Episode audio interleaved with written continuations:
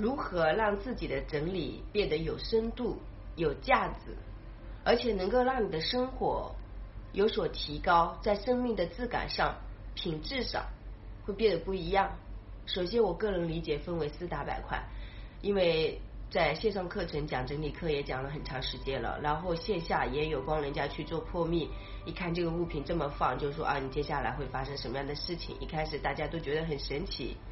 但是事实也真的没有没有分析错，所以我个人认为这几年的这个整理市场会非常的大，那很多人也想着去学，呃，学出来从事这样的一个专业，我觉得也是可以的啊。这个行业的人多多益善，因为毕竟毕竟很多人他不知道自己为什么买这些东西，为什么这么放，这些都是不知道的。只是很多时候呢，大家把这个整理和打扫卫生放在一起。那我个人觉得这个是有偏差的，呃，整理是整理，打扫卫生是打扫卫生，打扫卫生就是说我们要干净，它的核心是干净，整理的核心是整洁有序，然后再结合它的美的摆放的鉴赏能力。那如果说我们想要把整理做得更加精致的话，就是一个。呃，人住着舒服的能量维度上的一个提升和布置，比如说点点檀香、喷喷香水，呃，弄一些香薰啊，我进来感觉这个家就让我觉得很有安定感。我觉得没有任何一个地方可以超越我的家那种感觉，它很滋养你。因为现在我们很多人都是自媒体创造者嘛，我们都是在家里工作的时间是非常多的。所以在家里工作时间非常多，如果你的家让你感觉不舒服，你也是做不出东西来的。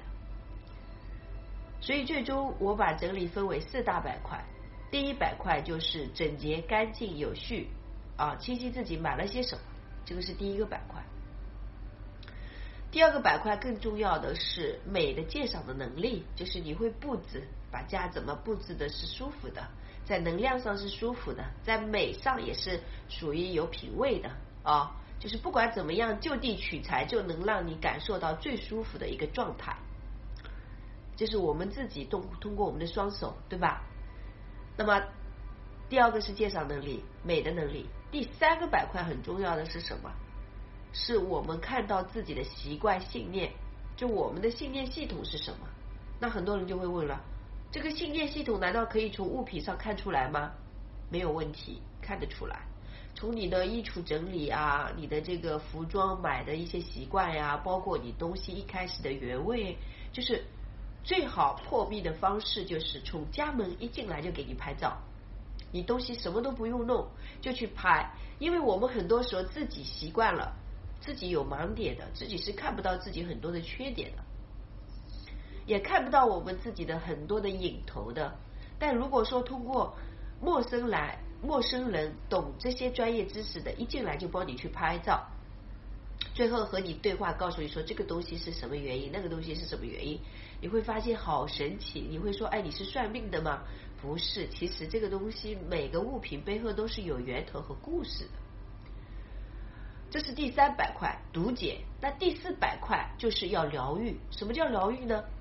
复原。就是我们耗的太严重了，伤的太严重了。我们需要做什么样的减法，什么样的加法，什么样的提气，我们的生活进行去调整。